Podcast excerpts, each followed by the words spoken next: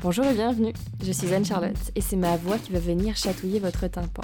Vous écoutez Nice to Hear You, une conversation que j'anime un vendredi sur deux avec des artistes, créateurs, créatrices, entrepreneurs, entrepreneuses et autres humains, humaines sympas, au cours de laquelle nous allons pouvoir aborder des sujets légers ou de société et mettre en lumière les idées et les projets des gens qui nous inspirent, le tout articulé autour d'une thématique unique qui se réinvente à chaque nouvelle émission. Définition 10 apparence, aspect conforme ou non à la réalité, sous lequel quelque chose, quelqu'un apparaît à la vue ou à l'esprit. Depuis aussi longtemps que je me souvienne, Adeline Rapon m'a toujours fascinée, transportée, inspirée, avec ses looks d'abord, puis ses mots, son énergie et plus récemment ses combats. C'est toujours étrange de rencontrer quelqu'un qu'on a l'impression de connaître. Les apparences alimentent nos interactions et dessinent souvent les contours d'une relation qu'on construit avec autrui. Adeline Rapon, je connaissais ses éclats de rire, figés sur une photo, les contours de sa silhouette, ses idées posées sous un carré 1080 par 1080, mais je ne connaissais pas sa voix, ses souvenirs. Et ce podcast, je l'ai pensé pour ça aussi. Découvrir des personnalités au travers d'un prisme pour gratter plus profondément que la surface, pour laisser mes invités vous prendre par l'oreille et vous emmener vagabonder dans leurs pensées. J'ai adoré parler d'apparence et de faux semblants avec Adeline, parce qu'on partage beaucoup de références, mais aussi beaucoup de valeurs. Au cours de ce dixième épisode, nous avons parlé de cheveux frisés, des fesses des femmes sur Instagram et de Pigalle. Très bonne écoute. Bonjour Adeline Bonjour Comment ça va? Très bien et toi? Ça va bien. Je suis hyper contente de t'avoir aujourd'hui dans l'émission. La thématique dont on va discuter aujourd'hui est celle de l'apparence, physique, numérique, subie, recherchée, convoitée, pointée du doigt. Nos apparences ont la peau dure et sont parfois trompeuses. Entre l'image qu'on présente sur internet, le corps dans lequel on vit et les injonctions qu'on reçoit, il est souvent difficile de se trouver une place. Cette dissonance entre le réel et le virtuel, tu la connais bien, puisqu'en 2008, pardon, tu ouvres ton blog et tu fais partie à l'époque euh, des premières vagues de blogs français. Après plusieurs années à te consacrer à cette plateforme, tu décides en 2010 de t'orienter vers les métiers de la joaillerie et commences un CAP que tu poursuis ensuite avec une année de BMA joaillerie. Donc en plus de ton métier de joaillère, aujourd'hui tu continues de jongler entre tes casquettes de photographe, amatrice de mode, influenceuse, storyteller. Pour permettre à nos auditeurs et auditrices de mieux saisir les richesses de ta personnalité, peux-tu nous partager le regard que tu poses sur toi? Quel genre d'humaine es-tu sur la planète?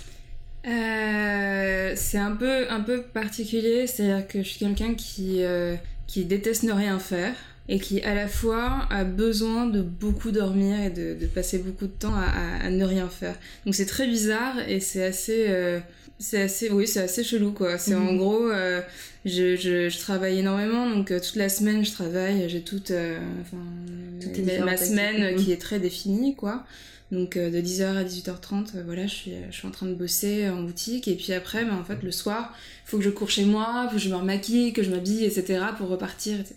Et, et, euh, et donc je me retrouve en fait à travailler autant le soir que le week-end, que, enfin, donc en fait, je m'arrête pas vraiment.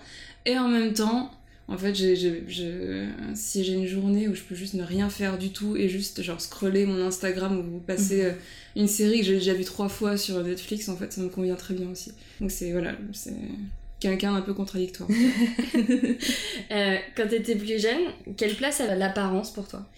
Euh, Quand j'étais plus jeune, ça a été toujours, ça a été assez conflictuel, c'est-à-dire que euh, quand j'étais petite vraiment toute petite, bon, c'est ma mère qui me dit ça, mais euh, je, je, me la pétais un max, quoi. Parce que euh, tout le monde trouvait ça super jolie, une petite fille avec des cheveux frisés super longs, etc. Parce que j'avais vraiment genre la méga tignasse, tu vois. Et ma mère en prenait extrêmement soin, donc j'étais mm. toujours avec les cheveux qui étaient des belles boucles. Mal, ouais, c'était vraiment pas mal.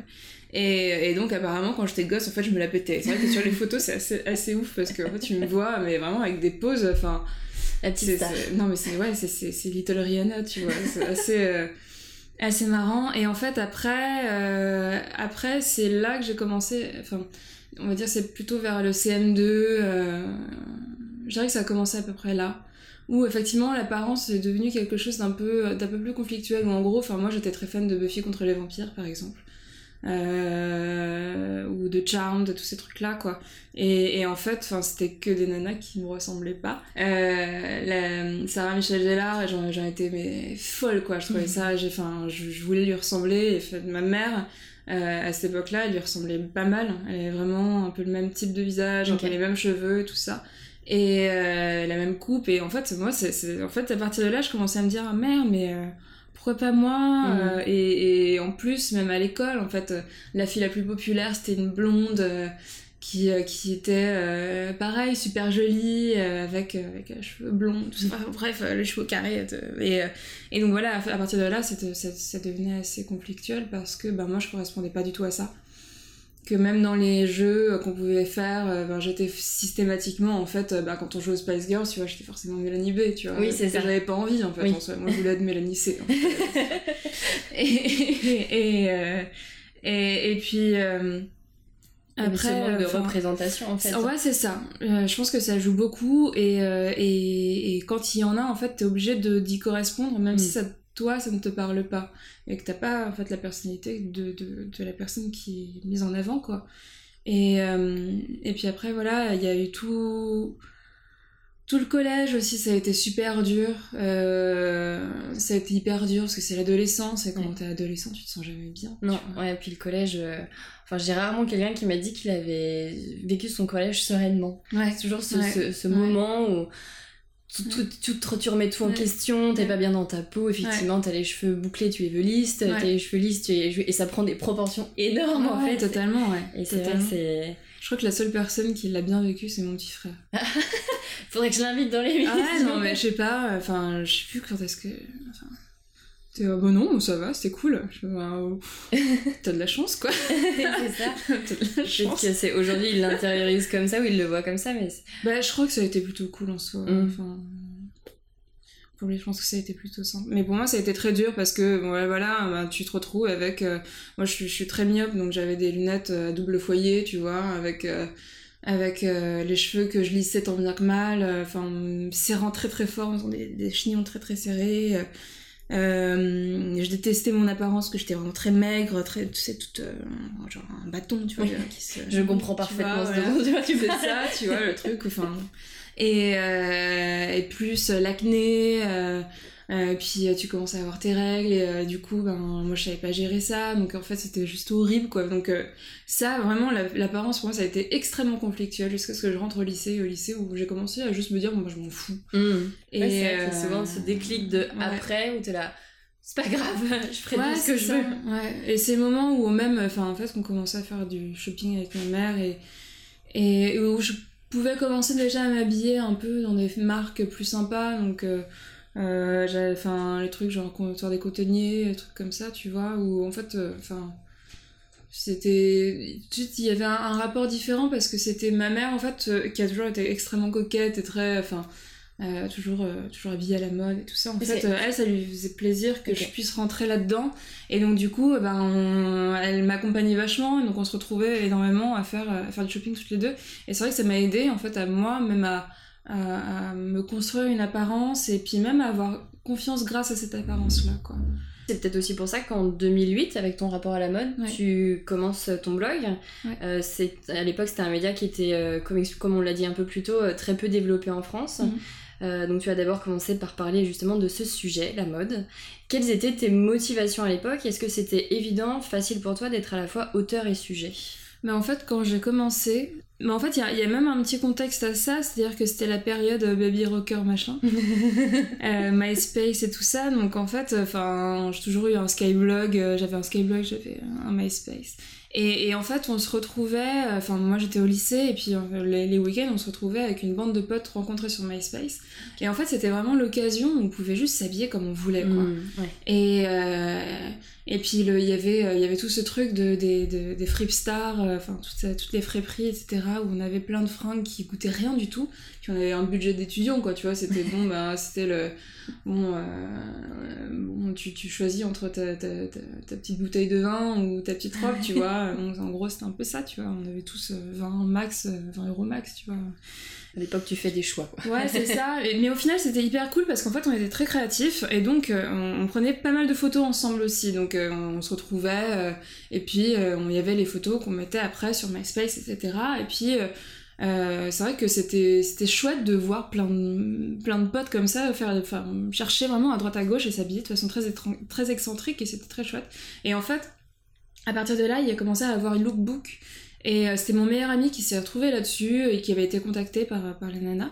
Et, euh, et en fait, il faisait des photos ben, juste de ses looks et puis il les envoyait. Et en fait, c'était un truc qui, qui était sur le monde, enfin, qui, mm, qui concernait le monde entier. Donc, euh, tu pouvais avoir euh, des Canadiens, euh, des Français, euh, enfin, de tout et n'importe quoi. Et, euh, et on partageait nos looks comme ça. Donc, c'était une sorte de MySpace, mais juste photo euh, de, de look. Ouais. Et ce qui était très cool. Et donc, j'ai fait ça. Et, euh, et en fait, ça commençait à pas mal marcher. Et, et en fait, on m'a dit, mais pourquoi est-ce que tu fais pas un blog? Parce que comme ça, on verrait tes photos en plus grand, on aurait d'autres vues, etc. Et puis, ben, du coup, ben, c'est ce que j'ai fait. Puis un peu plus de rédactionnel aussi, ce qu'il n'y a pas trop sur le Euh, lookbook. au départ, bah, au départ, moi, j'étais pas non plus vraiment dans le rédactionnel de toute façon. Euh, et c'est surtout que le blog m'a permis de, de faire beaucoup plus de photos et de travailler beaucoup plus mes photos et de juste euh, même développer un regard un peu plus artistique là-dessus. Donc euh, pour moi, les photos de look un peu bateau, bon, j'en faisais de temps en temps, mais j'avais plus envie de faire des trucs un peu plus tirés par les cheveux. envie de raconter une histoire euh, avec les tenues que tu portais ou Ouais, euh, et- et même en dehors d'une histoire, c'est vraiment juste créer un univers particulier et d'obtenir une image très très particulière, quoi. Tu as un parcours euh, mouvant concernant ton apparence et c'est un sujet que tu traites au travers de tes posts Instagram, notamment avec euh, la libération de tes cheveux et de tes poils. Est-ce que tu peux partager avec nous les réflexions, les constats qui t'ont amené à appréhender ton corps différemment? Euh... Peut-être commencer par euh, tes cheveux. Ouais, déjà, que parce que c'est vrai que ça a été, enfin, ça a été un, un changement qui a été assez long en fait, parce que mes cheveux, je les ai lissés de mes, de mes 12 ans, bon, peut-être un peu plus, peut-être 13 ans, de mes 13 ans à mes 24 ans, 24 ans. tous les jours? Bah en fait, euh, c'est c'est la particularité des cheveux frisés, c'est que il faut pas les laver trop souvent parce que sinon ça les ça les casse. À la base, c'est c'est une nature très sèche. Et euh, donc euh, en fait, je les lissais une fois par semaine, donc ça restait le reste de la semaine. Voilà. Et donc de toute façon, oui, ça cassait les cheveux. Et euh, j'avais des cheveux en fait, enfin qui commençaient juste à, j'avais plein en fait, je me réveillais le matin et j'avais plein de petits bouts de cheveux. Donc ils Ah faisaient euh, un centimètre, tu vois, mais cassés. En fait, plein de petits bouts de cheveux cassés partout. Et euh, j'en laissais partout, sur mes fringues, partout. Et comme, un peu comme des poils de chat, tu vois. et, et en fait, ça, c'est un, un truc qui, qui a un peu été aussi un, un, un moment de, de, de, juste de réalisation. Tu te dis, bon ben, c'est pas cool. Et puis euh, en plus, hein, c'est c'est complètement con, quoi. Je suis en train de détruire mes cheveux, c'est c'est stupide. Et puis tu, je voyais des photos de moi petite, enfin. J'avais quand même une nature de cheveux, euh, quand même, enfin, ils étaient beaux, tu vois. Mm. Et puis il y avait de plus en plus de nanas que je voyais aussi dans la rue avec leurs cheveux naturels. Copain de l'époque en fait me disait enfin mais vas-y essaye enfin arrête de te lisser les cheveux. Et donc en fait j'ai passé un été à ne pas me lisser les cheveux. Donc à les laisser juste comme ça. Ils étaient complètement défoncés. Donc en fait ça faisait une sorte de d'ondulation un peu chelou euh, bon c'était pas c'était pas joyeux hein, et en rentrant en fait j'ai pas eu envie de, de, de les relisser donc je les ai pas relissés. Et j'ai laissé comme ça. Et puis en fait, même euh, jusqu'au moment où je suis allée chez le coiffeur pour les couper, etc., en fait, ça a été quand même assez difficile parce que euh, je me retrouvais avec euh, ben, des, des, des mots euh, assez bizarres, enfin des gens qui me disaient euh, Ah, ah, bah, tu ressembles un peu à Tarzan, c'est pas très joli. Ah oui, genre, violent ouais, ouais, ouais, ouais, des trucs, enfin des remarques où je faisais Bah ouais, bah regarde, j'arrête de les lisser, etc. Et puis on me regardait en me disant Ah, ouais. Donc bah, c'était plutôt de ton entourage, des gens qui avaient Ouais. l'habitude de te voir avec les cheveux lisses et qui du coup par ce changement, d'accord. Avec, tu sais, ouais, avec un regard un peu genre euh, Oula, ma enfin, Tu prends moins soin de toi en fait. Ouais, un peu. Ou euh, juste, qu'est-ce que tu fous, quoi enfin, C'est moche, quoi, tu vois. C'était pas trop... euh, Enfin, pas, j'ai pas eu vraiment d'encouragement à ce moment-là. J'en ai eu de la part de mon copain de l'époque. Et autrement, en fait, pas réellement. Est-ce que tu sais pourquoi pendant toutes ces années tu te les lissais C'est parce que. Parce que je voulais avoir les cheveux lisses comme ma mère et parce que c'était le seul truc qui était joli, quoi. D'accord. C'était ton, enfin, ton code de beauté, c'était les cheveux lisses. Bah ouais, et puis de tout le monde en fait, parce que même quand tu regardes. Euh, regarde, il y a un exemple, euh, tu vois ce film avec Anna Tawai, princesse malgré moi. Et en fait, à la base, bah, elle a les cheveux bon, vaguement, c'est pas frisé, mais bon, elle a les cheveux bouclés, tu vois, qui mm. prennent du volume, etc., et des lunettes, et en fait, pour sa transformation, pour qu'elle devienne belle, ben en fait, on lui lisse les cheveux, tu vois. Et ça, c'est un truc qui est, qui est quand même très présent encore aujourd'hui. Tu regardes Miss France, on leur lisse les cheveux. Tu vois, c'est à des nanas qui se, lissaient jamais avant, et. Euh, et même, on est quand même pas mal envahi par la culture américaine, et, et clairement, ben, en fait, quand, quand t'as les cheveux frisés, c'est que t'es négligé, tu vois. Donc c'est un truc qui est, qui est très présent, qui est... Euh, qui en plus découle, enfin, qui, qui est quand même, même plus ancien que ça, c'est-à-dire que... Euh, quand, quand les femmes noires à l'époque euh, étaient euh, esclaves. quelque chose, ouais. Ouais, voilà, euh, voilà, c'est, mais ça, je, je, le connaissais déjà, mais en fait, je recherchais cette peinture-là et je suis retombée là-dessus. Je me dis, ouais, hop, je vais partager. Et en fait, c'est parce que à l'époque, ce qui était donc au, au XVIIe siècle, XVIe, XVIIe, surtout XVIIe siècle, en fait, euh, les femmes cherchaient à avoir des volumes complètement fous sur leur tête, euh, enfin les, les, grandes bourgeoises, etc. C'était quelque chose de, très valorisant. Plus, plus tes cheveux montaient haut, plus t'avais euh, un peu de prestance, quoi. Et donc en fait, le truc c'est que les femmes noires pouvaient avoir la même chose, mais sans, sans besoin de tant d'artifice. Oui, voilà, c'était naturel. C'est ça. Et donc en fait, on a commencé à leur cacher, enfin, leur imposer. Donc il y a la loi qui s'appelle la loi, la loi Tignon, et euh, ça, c'était en Louisiane. Et qui, en fait, s'est propagé euh, un peu partout de façon euh, assez, assez, assez folle, en fait. C'est que, en fait, on a imposé à ces femmes-là de couvrir leurs cheveux. Et, et, en fait, ça a continué encore jusqu'à enfin l'invention même du lissage, où en fait, c'était aussi une façon de... de... C'est une sorte d'oppression, non? Totalement, Totalement. C'est euh, on va euh, on, va lisser tout. Il faut que tout corresponde à, euh, au modèle dominant. Et donc ça c'est quelque chose qui en fait est, extrêmement extrêmement fort quoi et, tellement fort encore aujourd'hui. Enfin c'est c'est super dur tu vois.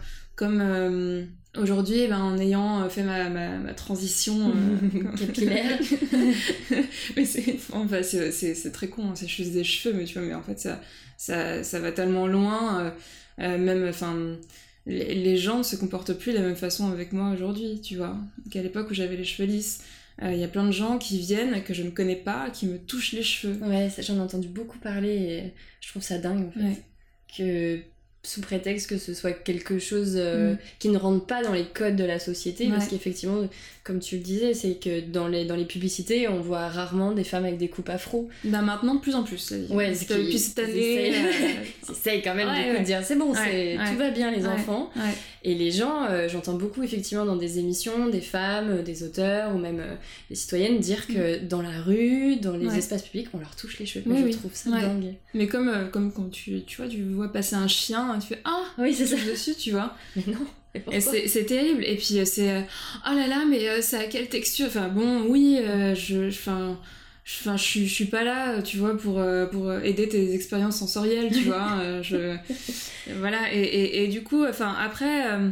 L'air de rien aussi, même en dehors de ça, mais le fait d'avoir ces cheveux-là a même eu un impact sur ma façon de m'habiller, quoi.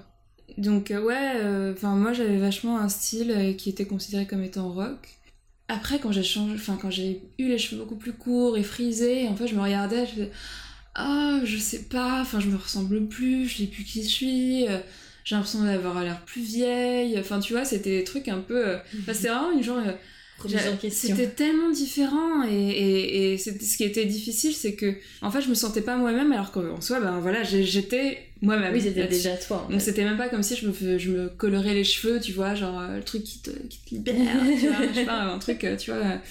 Mais euh, en fait, ouais, c'est juste que devenir moi-même, ça a été très dur, quoi. Bah, c'est vrai que c'est violent quand t'as pendant dix ans vécu d'une certaine manière avec ton corps et qu'un jour, en fait, t'as cette espèce de de, ouais, de, de mm. crinière en fait qui, mm. qui s'épanouit sur ta Ouais. tête. Ah, c'est un peu la même, un parallèle un, un peu différent, mais Sophie Fontanelle qui parle de, Oui. de, sa- de sa- de ses cheveux blancs en fait. Ouais, C'est elle a toujours eu les cheveux blancs et un jour elle se sent libérée. En même temps, Ouais. elle est un peu, euh, un peu perturbée parce qu'on Mm. lui a tellement dit que les cheveux blancs c'était, fallait pas, c'était mal, c'était moche, c'était négligé, que le jour où elle se laisse, laisse euh, blanc. Mm. Il y a une, à la fois une espèce de libération et en même temps une recherche d'identité, c'est-à-dire Mm. qui je suis avec Mm. mes cheveux. En plus, elle a des cheveux magnifiques, quoi. Ouais, Enfin, mais son blanc est super beau. c'est une espèce de truc flamboyant, c'est très très beau. très magnifique. C'est très beau. Est-ce que tu as eu le même processus avec euh, les poils ou Bah en fait oui, c'est-à-dire que ça a été euh, euh, le moment où de toute façon, j'ai- 'fin, quand j'ai arrêté de me lisser les cheveux déjà, en fait j'ai gagné un temps fou. déjà, c'est euh, c'est assez fou quoi, c'est ça n'a plus rien à voir. Le matin, euh, je, je, je suis plus en train de me lisser les cheveux ou juste me dire ah, je vais mettre un bonnet pour bien aplatir etc. Donc déjà ça. Donc en fait c'était déjà une première libération en soi. Après, euh, pour ce qui est pour ce qui est des poils, en fait, c'était c'est surtout en en lisant pas mal de bouquins et, euh, en suivant pas mal de nanas comme Digly par exemple, tu vois, ou, même d'autres personnes, tu vois, qui, qui faisaient ça que je connais pas, que je suis pas spécialement, mais il y avait des articles là-dessus, etc. Puis en fait, je regardais ça, je me disais mais ouais, enfin. pourquoi est-ce que je m'inflige ça? Et surtout qu'en plus, moi, ça m'abîme énormément la peau, quoi. Mais genre énormément. Euh, j'ai, euh, j'ai, ça, me, ça me fait plein de cicatrices. Enfin, c'est, c'est, c'est c'est vraiment. une euh, mutilation quasiment Ouais, ouais, ouais, clairement. Donc, euh, du coup, je, je me suis dit, bon, bah, on va essayer. J'ai essayé les aisselles, les aisselles, au moins, je peux. Mais, enfin, je, je- j'en suis toujours pas réellement à, à quelque chose de, de réellement libre, hein, parce que je me plie toujours les jambes, je suis. c'est, Tu vois, je c'est suis processus pas- longs aussi. Enfin, c'est très long. C'est Ouais. que on vit quand même dans une société dans laquelle on a vécu pendant un certain nombre d'années avec Ouais. ça et qu'on a intériorisé aussi le fait que ce soit pas forcément toujours très esthétique, pas Mhm. forcément toujours pratique. Ouais. Et donc, euh, je pense que la transition doit forcément être, être douce en fait, Mhm. parce que Mhm. sinon, comme les cheveux, c'est- très violent. Euh, Ouais. Je pense qu'à la plage ou à la piscine, euh, les- au même titre que des gens viennent te toucher les cheveux, je pense qu'il y a des gens qui seraient capables de venir te dire Excusez-moi, madame, Ouais, par contre, ouais, ouais. il y a un problème là, vous avez pas l'impression euh, Et personnellement, déjà, je pense quand on arrive à se regarder Mm. et à accepter, et déjà, c'est une belle victoire, s'entourer de personnes bienveillantes qui te regardent aussi avec le même œil. Mm. Et après, il y a encore la société derrière. Qui, Ouais. Du coup, bon, ça c'est encore un autre combat. Mm. Euh, et ça m'amène justement à la question suivante. Euh, les femmes subissent de nombreux dictats liés à leur physique et leurs apparences. Bercées par les images présentées dans les magazines, les publicités, le cinéma, les réseaux sociaux, qui présentent bien trop souvent des corps imberbes avec des courbes millimétrées et des défauts gommés, il faut souvent un long travail pour prendre conscience de ces injonctions et arriver à s'affranchir de ces formes d'oppression. Donc j'aimerais qu'on aborde ce sujet via le prisme d'Instagram, qui participe selon moi énormément à la construction de cette quête édulcorée de l'apparence codifiée. Selon toi, comment Instagram alimente les dictats de beauté et est-il possible de s'en détacher tout en continuant à utiliser l'application? C'est très compliqué parce que euh, à moins de de vraiment sélectionner euh, de façon très très stricte euh, ce que ce que tu peux suivre, en fait tu tombes quand même sur il y a il y a une esthétique Instagram qui qui est très très présente et très dominante. Et, et c'est une esthétique qui je trouve est, est vachement euh, vachement excluante. Et c'est super dur en fait de voir ça. Tu vois plein de en fait c'est vraiment tu vois il faut être une nana euh, ça reste inclusif donc euh, peu importe ta couleur de peau etc mais euh, il faut être une nana avec un visage un peu de poupée euh, il faut avoir un gros cul euh, euh, des gros nichons la taille super fine. En fait c'est vraiment là ce que je vois c'est que l'esthétique Instagram c'est en gros il faut ressembler euh, faut avoir la silhouette Kardashian, tu vois. Et ça, c'est, ça, je trouve que c'est, euh, c'est, tellement inatteignable comme truc. C'est tellement un truc de, de chirurgie euh, et euh, je vois tellement de nanas euh, de, de maquillage parce que j'adore ça. C'est, un peu la spirale. Mais, mais plein de nanas avec, avec du silicone dans les, dans les lèvres.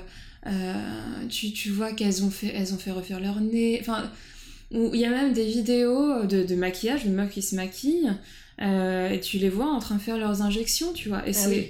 c'est, enfin, pour moi, je trouve que c'est là l'esthétique dominante euh, sur Instagram, c'est la chirurgie esthétique et c'est atroce, quoi.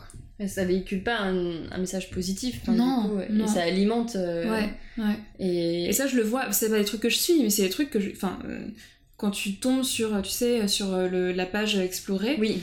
il y a plein de trucs que tu vois que ça marche très bien, t'as des millions et des millions de likes, enfin, tu mm. vois, c'est, c'est, des trucs qui, qui, clairement fonctionnent très très bien, mais qui, moi, m'effraient. Parce que parce que c'est un mode de vie euh, qui, qui, qui est non seulement inatteignable, qui, euh, qui en plus te fait faire des conneries irréversibles.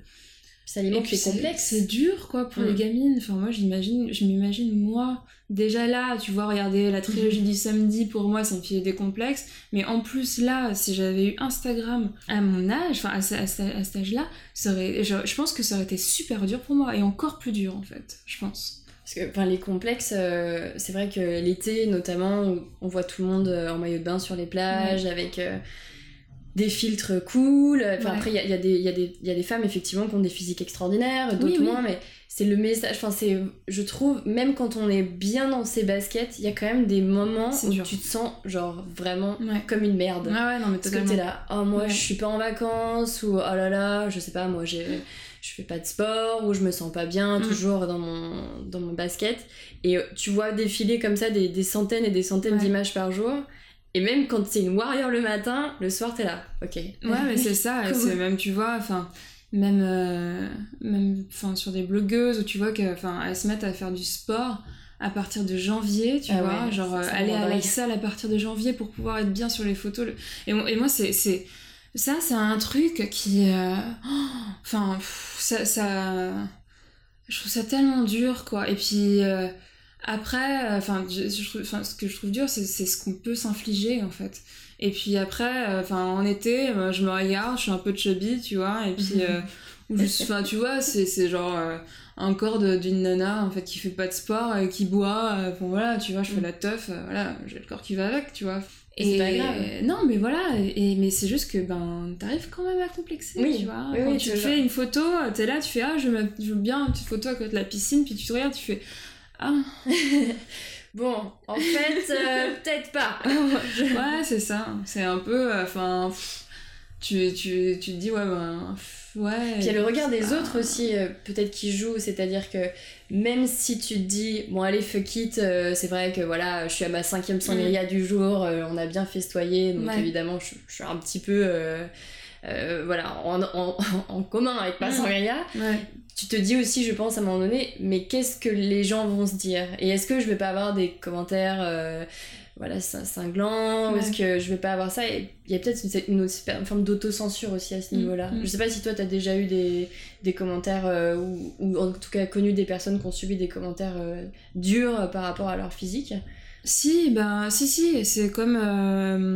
moi, j'en ai eu des trucs où, enfin tu vois, super contente. Enfin, j'étais en vacances avec des potes et puis on fait une photo cul, tu vois, c'est marrant, tu vois. Et, euh, et puis, enfin, ça, c'est le genre de message que je supprime. Et que je supprime pas que pour moi, je que je supprime pour les autres aussi. C'est-à-dire que je veux pas qu'une gamine euh, tombe là-dessus. J'ai pas envie que quand elle voit des qui sont pas énormes, tu vois, qui sont, ben, je dirais, enfin un petit cul quoi. Ouais, voilà, bon, euh, voilà, qui ont pas fait de sport, bon, euh, bref. J'ai pas envie qu'elles disent ah mais moi aussi je ressemble à ça et euh, enfin on me dit qu'il faut que un dommage collatéral en fait. Tu vois, oui, mm. j'ai pas envie de ça, donc moi pour moi c'est hyper important de, enfin si si un, ce genre de commentaires là je les vire et la personne je la supprime aussi, c'est à dire que c'est pas possible, je je, je veux pas prendre cette responsabilité là, tu vois, de, mm. de, de laisser quelque chose comme ça. Pour moi c'est trop c'est trop difficile pour même pour les personnes qui lisent oui, moi, ça m'attend pas, hein, mais, mais, mais, pour bien sûr. Mais, mais c'est vrai que là, tu vois, enfin, j'essaye. Euh, là, je prends des cours de chant. Et, euh, et à plusieurs fois, je me dis, ah, et si, euh, avec mon budget cours de chant, bah, si je faisais du sport, tu vois Enfin, tu vois, c'est débile, quoi. C'est complètement con. Mais en fait, l'idée de faire du sport, je trouve que ça cool, mais c'est l'objectif dans lequel tu oui, mais c'est ça. Sauf que moi, l'objectif, c'était c'est juste, euh, ben, ah, mais comme ça, je vais pouvoir avoir des abdos, machin. tu vois, tu fais, mais, c'est complètement con. Et ça, c'est un truc qui, euh, qui a été euh, une expérience que, que j'ai fait avec des amis. c'était un enterrement de vie de jeune fille de ma mère pote.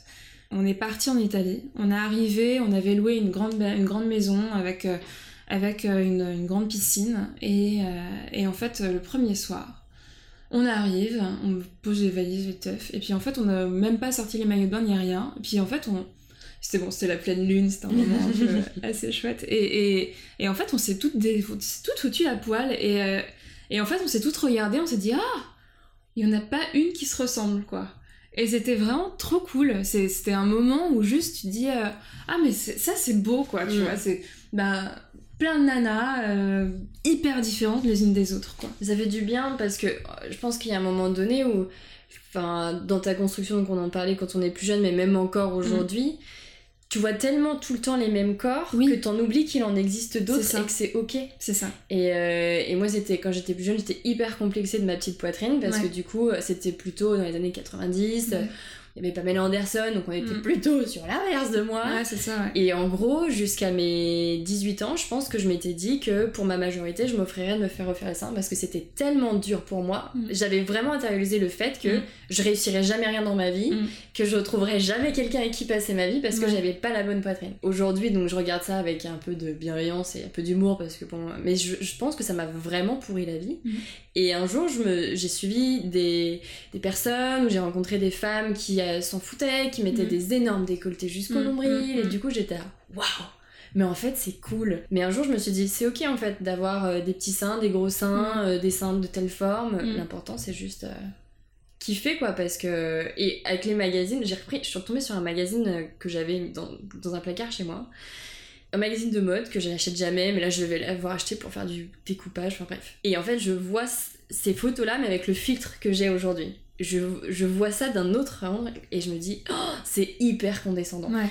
Et tu vois les, les pages des, avec les produits de beauté où euh, les femmes elles ont, elles ont la peau dorée, tu vois, une mm, espèce de mm, mm. grandes jambes qui n'en finissent jamais. Mais il n'y a pas un défaut, c'est-à-dire qu'on voit même pas les pores sur le truc, il n'y a pas un grain de beauté, il n'y a rien. Et t'es là, en fait, aujourd'hui, maintenant, je sais que c'est fake et, et je sais que c'est pas ça la vie. Mais pendant un moment, c'était genre, tu voyais ça et instantanément, comme parfois Instagram, t'étais là genre oh shit, je suis juste pas comme ça, ça le fait pas et c'est c'est pas cool quoi. c'est pour ça que j'ai acheté, enfin j'ai acheté tous mes magazines de mode et surtout maintenant j'arrête d'en acheter.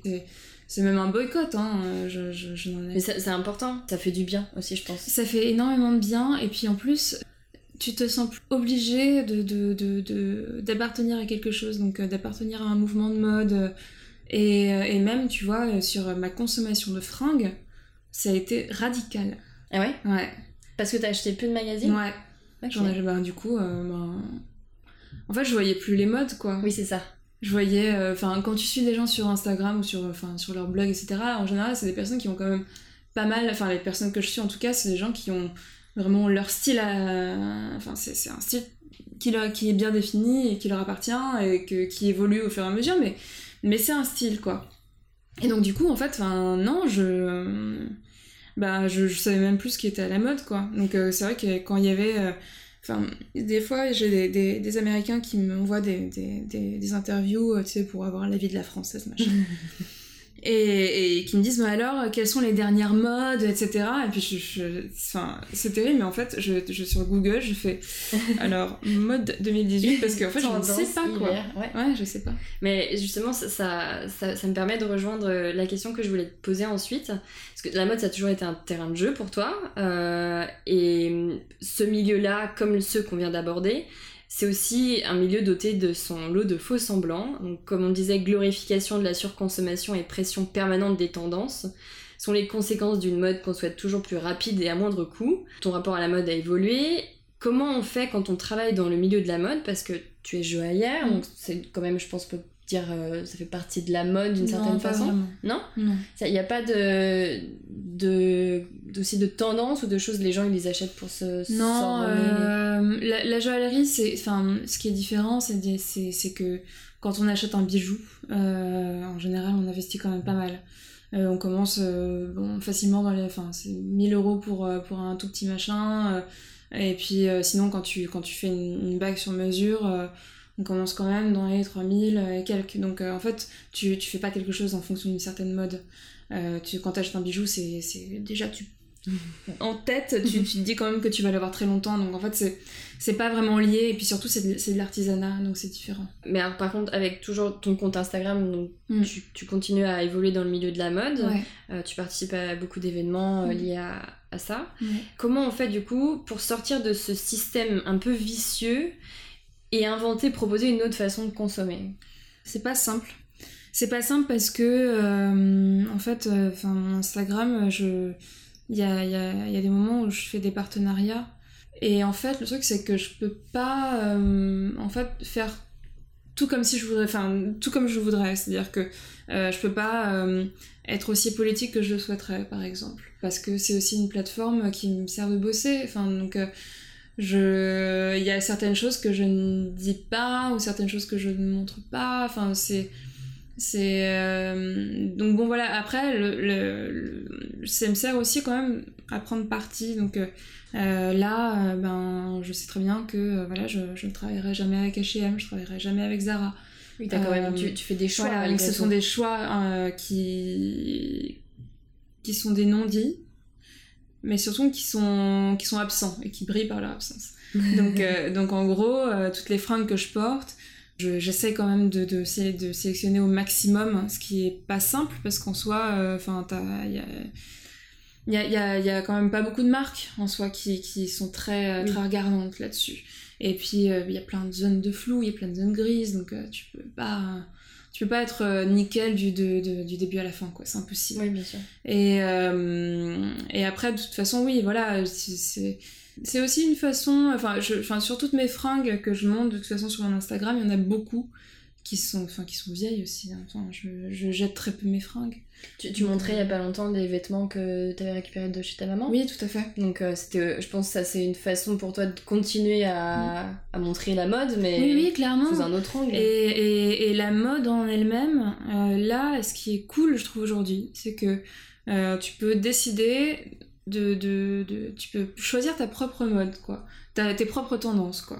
Parce qu'en fait, il y en a tellement, il y a plein de trucs. Il y a euh, être à fond années 90, euh, il y en a plein qui sont comme ça, je trouve ça hyper cool parce que, ben, ils le font pas à moitié, tu vois.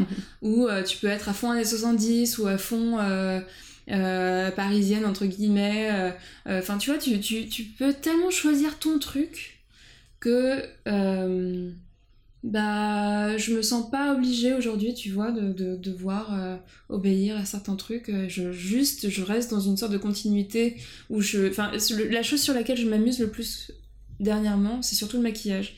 Et qui est justement aussi une énorme tendance dernièrement c'est euh, de se foutre du rouge sur les yeux tu vois des trucs enfin mais ça je- ça ça m'éclate totalement tu vois et puis ça change aussi une tenue complètement enfin tu vois euh, enfin un jean un t-shirt C'est une autre façon de, de se présenter et de s'amuser. voilà. totalement ouais Tu fais partie d'une sororité, d'une crew intitulée The Pigalle Sisterhood, qui anime des DJ sets et enflamme le dance floor régulièrement à Paris. Donc avec les membres de la team, vous vous mettez en scène pour des shootings, vous présentez vos tenues toutes plus dingues les unes que les autres, avec des grandes décolletés, des robes vaporeuses, des catsuits magnifiques, et vous habillez justement vos paupières de paillettes lumineuses. Au travers de vos posts, euh, souhaitez-vous transmettre des messages à votre communauté, et si oui, lesquels?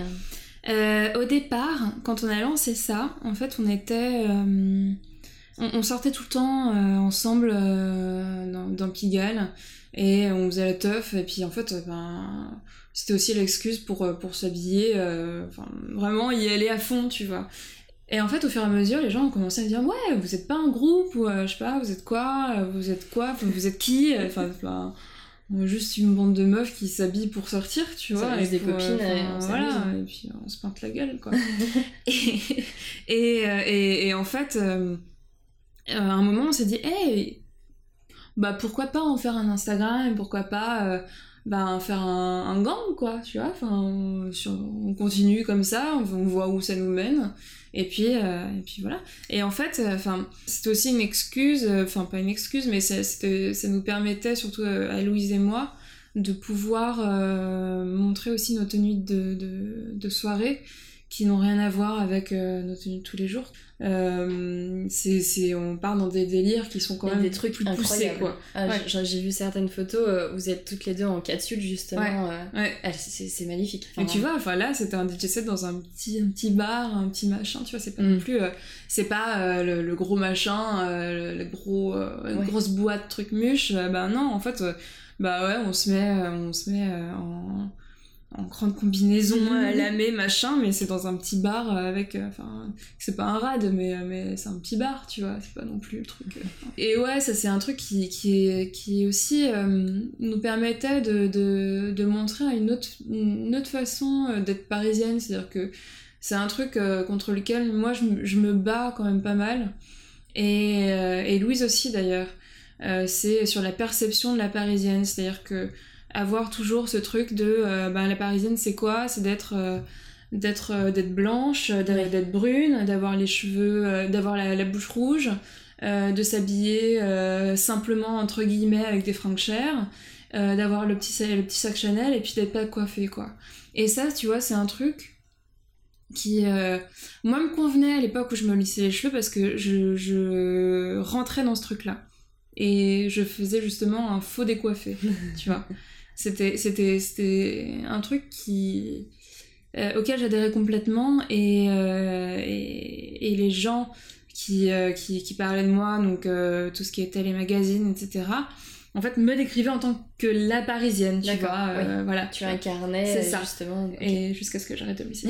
et, et là Ah bah je- non, mais elle est plus parisienne ah, du coup. mais là en fait je suis je suis dans, dans celles qui sont euh, bah ouais elle aussi elle est parisienne. Hein, tu vois bon, euh, bon voilà c'est un peu euh, bon bref. Mais toujours est-il que nous en fait ça nous permet de juste euh, pousser notre délire à fond. Et puis euh, là on est on, on est en train de bosser sur un projet musical.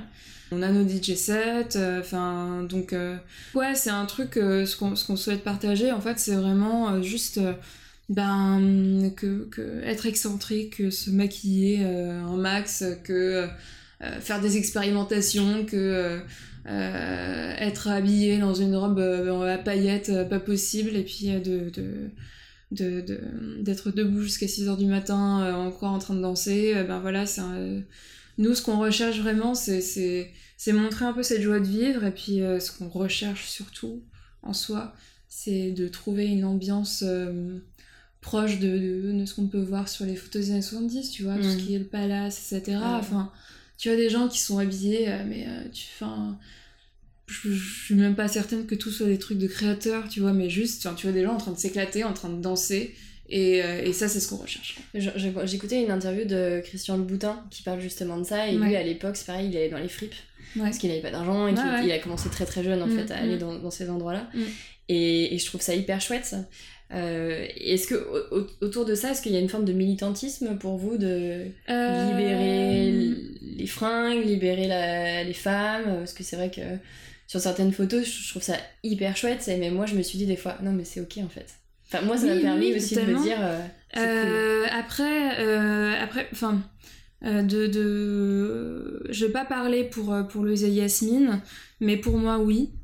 Euh, pour moi, c'est une façon de, de, de montrer aussi, euh, euh, en fait, des, des, des femmes différentes qui qui s'expriment de façon différente, qui ont des personnalités qui sont bien propres et qui en fait peuvent partager un, un message de d'acceptation totale et de, de même d'amour et donc quelque chose qui est pour moi c'est très militant oui Euh, avoir- rien que l'acte oui voilà rien que l'acte de toute façon de, de montrer ça Mm. de chercher à, à montrer même euh, donc c'est c'est ouais c'est cette façon d'être. Je pense que celle-là oui Parce que récemment, euh, vous faisiez un, un shooting toutes les trois et euh, vous Oui. parliez de sororité, fait. euh, le fait d'être d'être bien ensemble, de passer fait. une après-midi, même euh, dénudé, et de Ouais, juste ouais. euh, d'avoir un rapport au corps complètement différent. Mm.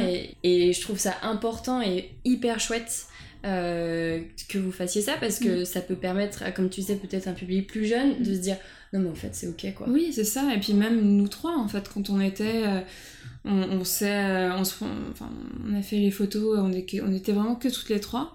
Et puis, on s'est ouvert une bouteille de champagne, on a discuté, on a chanté, on a dansé. Et, et en fait, même ça, tu vois, enfin, toutes les trois, on n'est pas forcément très à l'aise avec nos corps. Et, et, et, ça permet même, tu vois, de dire, mais non, mais enfin arrête, arrête ton délire, tout va hmm. bien, euh, moi je suis plutôt comme ça, etc. Enfin, tu vois, c'est, c'est, c'est un, c'était un moment euh, extrêmement positif, euh, en fait. Parce que quand t'es nu, t'as plus justement cette petite couche confortable des vêtements. C'est ça. Et il y a que toi. Hmm.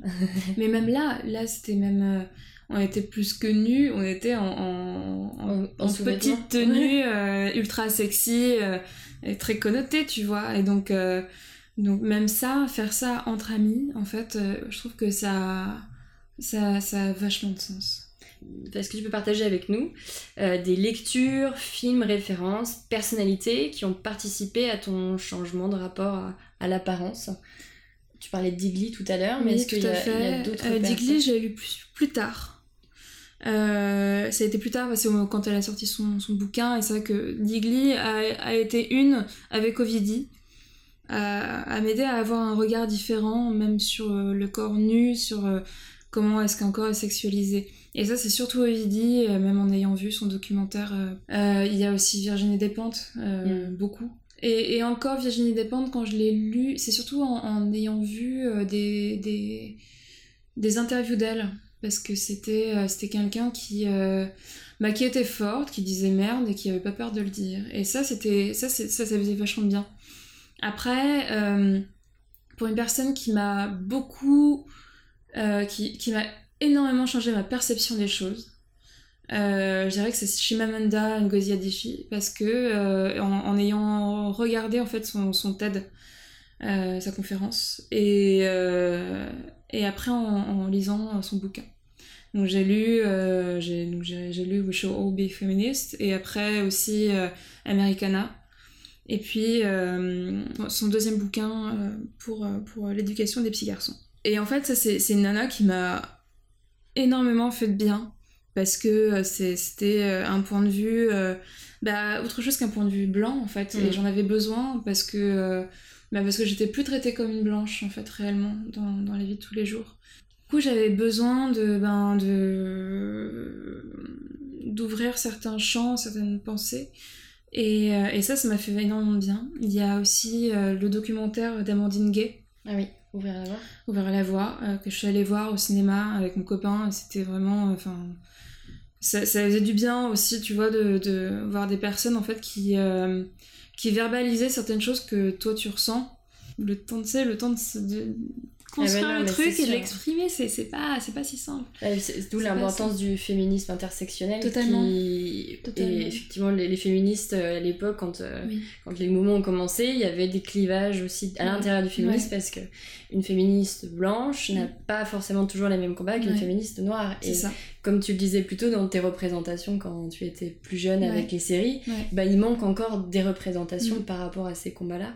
Et ces femmes-là font un boulot euh, fou quoi. Ouais, c'est ça. Et puis moi, ce qui est, ce qui est terrible, c'est que en France, en fait, euh, les gens ont l'impression que oh mais non, euh, ça va, c'est pas les États-Unis. Euh, bon, franchement, il faut pas exagérer. Bah, c'est juste que si, c'est quasiment pareil. Le seul truc, c'est que ben c'est vachement plus tu. Donc c'est hyper insidieux et et, et on n'en parle pas, tu vois. Même le fait de, de de refuser de voir les couleurs. En fait, c'est faux quand tu refuses de voir les couleurs. En fait, c'est juste que tu, tu, tu, ignores les gens. Tu ignores ce que ce qu'ils peuvent ressentir et vivre. Moi encore, je suis quand même plutôt bien placée, c'est-à-dire que je réunis des avantages euh, sociaux euh, qui, qui, font que ben je suis quand même pas mal à l'abri de tout ça. Donc euh, moi, je suis quand même très claire de peau, tu vois. et pourtant, mon père est noir, vraiment très noir. Et, le, seul truc qui, qui, moi, me permet en fait, d'être distingué parmi ça, c'est les cheveux. Donc voilà, c'est vrai que je, je, je, en fait, moi, je corresponds à des critères, euh, enfin, maintenant, c'est marrant de se dire ça, tu vois, mais je corresponds à des critères euh, valorisés. Donc euh, c'est vrai que toutes les nanas noires ou de couleur que tu vas voir dans des pubs qui ont les cheveux frisés, en général, ce sont des métisses claires. Et donc ça, même ça, tu vois, le temps de juste ben euh, juste prendre conscience de tout ça, c'est aussi important pour euh, rien que pour euh, bah, pour faire attention à ce que tu dis, à ce que tu peux euh, propager aussi comme, comme, comme idée, parce que quand tu t'exprimes, en fait, il faut aussi penser à la personne qui est en face de toi. Et ça, je trouve ça hyper, hyper important aujourd'hui. On commence enfin à exprimer tout ça, donc comme euh, les, tu vois, les, gens qui disent ben, euh, maintenant on peut plus rien dire. ah ouais, non, mais ça, mais non, c'est pas ça en fait, c'est pas qu'on peut plus rien dire, c'est pas qu'on peut plus rigoler, c'est pas ça la question.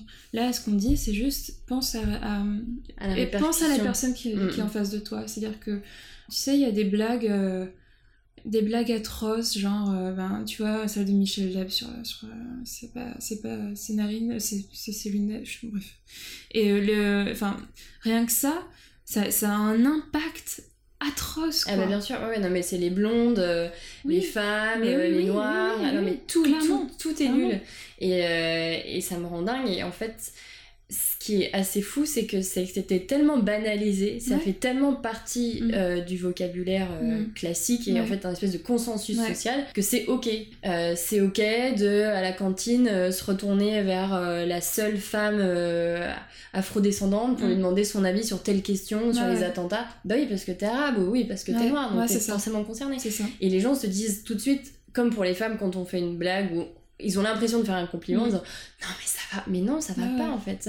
C'est pas parce que c'est tu et que toi tu trouves ça absolument inoffensif que ça l'est et même moi encore aujourd'hui je, me suis posé la question il y a pas longtemps en me disant ok maintenant je sais donc j'ai toujours eu l'impression de faire très attention mais je pense que parfois mm. pour moi c'était normal de me dire euh, bah oui on se rend pas compte en fait. j'ai dû faire des blagues sur des blondes alors que c'est pas drôle et que ça participe effectivement à véhiculer ça. Et c'est hyper important de toujours réfléchir à ce mm. qu'on dit. Et en fait, c'est pas parce que on réfléchit à ce qu'on dit que ça, euh, vivre ça va être un enfer quoi. Mm, mm. C'est que c'est pas non plus un exercice intellectuel euh, de haute voltige, c'est qu'il faut juste réfléchir à l'impact que ce qu'on va avoir sur les gens. Comme ce qu'on aimerait, je pense que les gens pensent pour nous quoi. Ah, on pourrait en parler pendant des heures. Ouais, non, mais c'est sûr, mais c'est vrai que c'est tellement. Euh, enfin, je trouve que ça, tu vois, c'est très compliqué à, à, faire passer comme message parce que euh, on considère que t'es un peu la relou de service, mm. tu vois.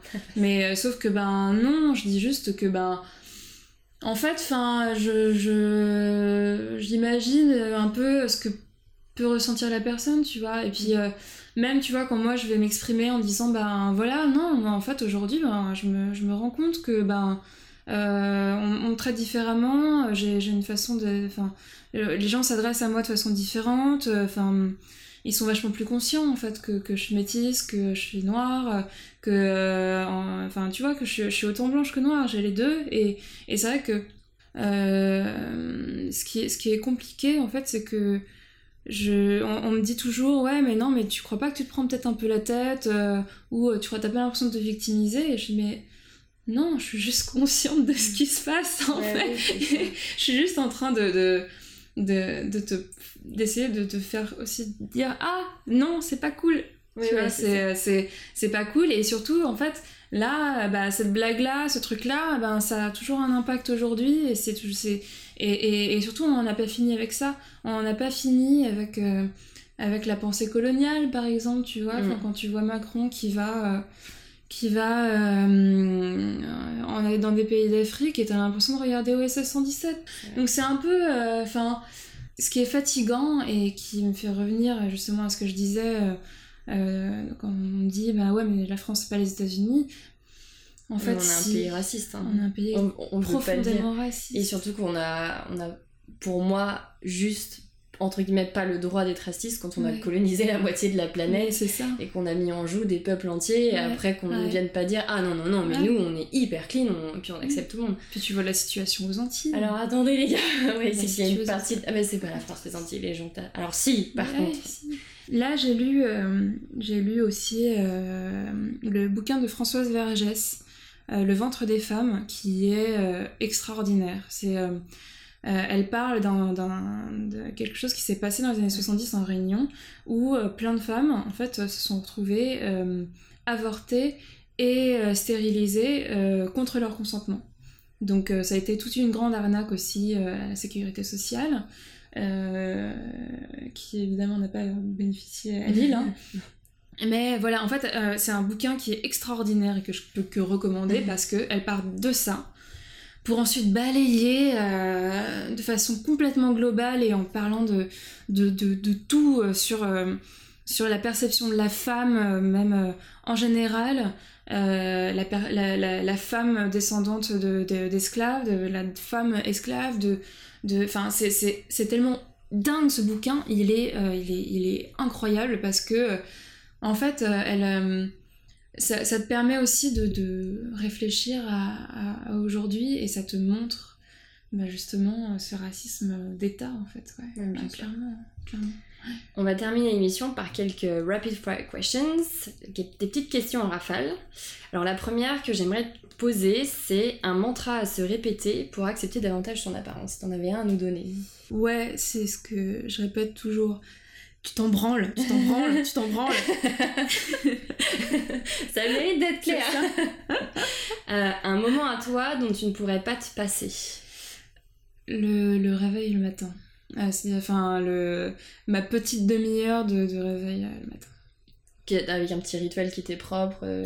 Ouais, où je fais rien. un livre à mettre entre toutes les mains. Bah, j'hésite avec euh, Shimamanda Ngozi Adichie, et, c'est vrai que c'est un truc que j'ai déjà fait, j'ai prêté... Euh, mais on m'a dit que c'était un point de vue qui était quand même très, euh, très africain, et du coup pas forcément très européen, qui aidait pas forcément à se transposer.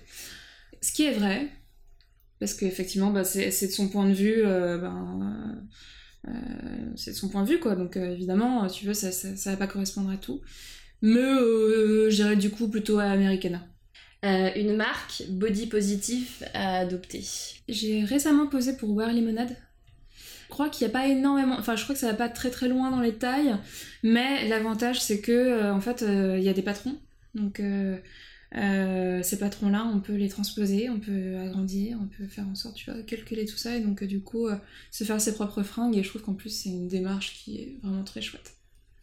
La tenue avec laquelle tu souhaiterais faire tomber les dictats je m'habille en costume avec un, juste un soutif en dessous de la veste. Et pour finir, une pensée positive à partager avec nos auditeurs et auditrices. Pensez à, à vraiment vous rapprocher de vos amis, à vous ouvrir à vos amis. Et, euh, et foutez-vous à poil, quoi. C'est parfait pour terminer cette émission. Merci beaucoup. Je t'en prie. Alors Adeline, merci. Merci d'avoir animé cette émission avec moi et d'avoir remué d'un revers de corps vocal les faux semblants qu'on traîne quand on est une femme noire dans la rue et sur les réseaux sociaux. Retrouvez toutes les informations concernant cet entretien ainsi que des petites photos de notre échange sur le blog à l'adresse unefidérap.com. Retrouvez Adeline sur Instagram at Si vous aimez cette émission, mais dites-le nous avec des étoiles sur iTunes, 5 étant plutôt une bonne moyenne, mais aussi en vous abonnant sur SoundCloud, Deezer ou Stitcher. Et n'oubliez pas de partager l'info dans l'oreille d'un ou d'une amie. Je vous embrasse et je vous dis à dans 15 jours